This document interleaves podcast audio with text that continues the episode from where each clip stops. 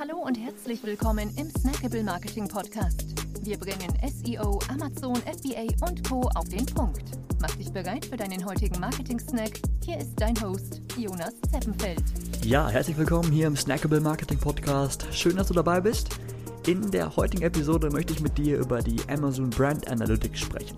Ja, also ein Amazon eigenes Tool zur Markenanalyse und da möchte ich dir fünf hilfreiche Daten nennen, die du eben daraus ziehen kannst. Ja, du findest die Markenanalyse unter dem gleichnamigen Reiter in Seller Central.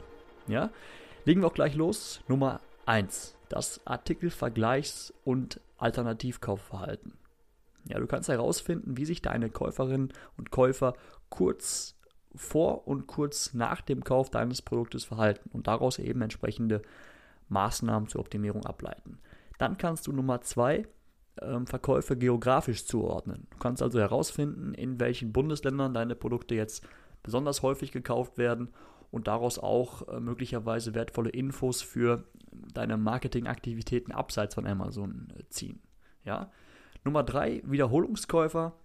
Ähm, du kannst herausfinden, wie sich deine Werbemaßnahmen auf den Absatz auswirken und dementsprechend auch wie viele Kunden, Kundinnen wiederkommen, ja, wie viele ein, ein Abo ähm, abonniert haben. Das ermöglicht dir dann auch bessere Planung beispielsweise und ähm, ja, einfach eine bessere, bessere Übersicht darüber, wie, wie deine Marketing, äh, wie deine Werbekampagnen funktionieren. Dann Nummer 4, die Traffic-Diagnose. Und zwar kannst du herausfinden, wie viel Traffic dein Listing jetzt im aktuellen Monat oder in der aktuellen Woche hatte und das vergleichen mit dem Vormonat oder demselben Monat eh, oder dem gleichen Monat im Vorjahr. Ja, du kannst dann sehen, wie sich das Ganze entwickelt. Gleiches gilt auch für die Conversion Rate. Also da kannst du auch ähm, genau sehen, wie zum Beispiel sich jetzt Bildanpassungen und sowas ausgewirkt haben. Ja, Nummer 5, last but not least, die Warenkorbanalyse.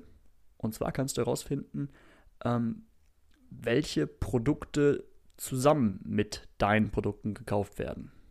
Ja, das gibt eben Aufschluss darüber, welche sinnvollen Produktkombinationen ähm, es gibt, wie du äh, Cross-Selling beispielsweise im A-Plus-Content noch betreiben könntest und ähm, ja, welche Erweiterungen deines Sortiments eventuell sinnvoll sind.